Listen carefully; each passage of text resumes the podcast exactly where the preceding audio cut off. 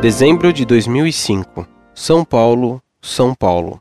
Prezado professor, muito admiro esse site e com certeza ele me apoia muito em minhas dúvidas em relação à fé. Serei breve na minha questão. Fui questionado pelo padre em minha paróquia em uma formação que ele nos dá em o que seria a fé. Entendi a mensagem que ele queria, mas fiquei com algumas dúvidas não esclarecidas. Ele me disse que a fé é fruto de um relacionamento da proposta de que Deus nos faz com a resposta que damos a Ele. Até aí, tudo bem, mas tive dificuldade em entender. Se é necessária uma resposta do ser humano, como isso pode ser um dom? Ele, inclusive, mencionou que é possível uma pessoa não ter fé.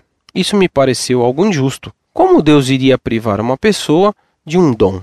Mas ele me disse que eu estava colocando Deus dentro dos meus paradigmas e que Deus está no interior e no exterior dos muros da igreja.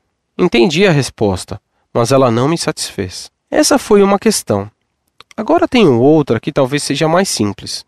No advento inteiro, o padre está utilizando a cor rosa, não só no terceiro domingo. Ele diz que é uma tendência para diferenciar da quaresma. Mas acontece que nunca vi essa tendência em lugar algum. É correto essa utilização?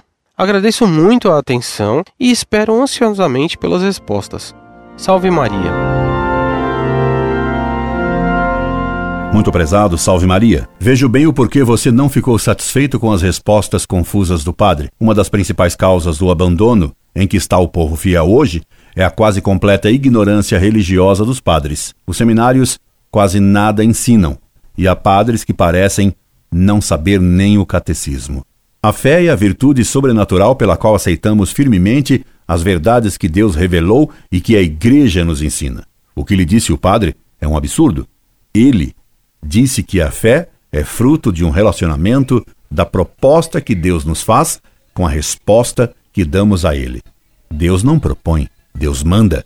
Deus, sendo infinitamente veraz, incapaz de errar e de nos enganar, tudo o que ele nos diz é absolutamente certo. Por isso, temos a obrigação de crer o que Deus nos diz. Sem a fé, é impossível a pessoa se salvar. A fé é uma virtude intelectual. É em nosso intelecto que aceitamos as verdades que Deus nos revelou e as aceitamos intelectualmente com o assentimento da vontade. Sem a fé, não podemos amar. Sem a fé, não há caridade. Ninguém pode amar o que não conhece. Só amamos o que antes conhecemos. Por isso, só podemos amar com caridade, que é amar a Deus e ao próximo por causa de Deus. Só existe caridade com base na fé. A fé é como os pilares que sustentam o telhado de uma casa. Se não há pilares, o telhado não pode existir. Sem fé, não há caridade. A fé deve ser íntegra, isto é, inteira. A fé, então, é como a virgindade. Ou ela é inteira e íntegra, ou ela não existe. Não há meia fé. A fé pode ser inteira, porém de graus diferentes.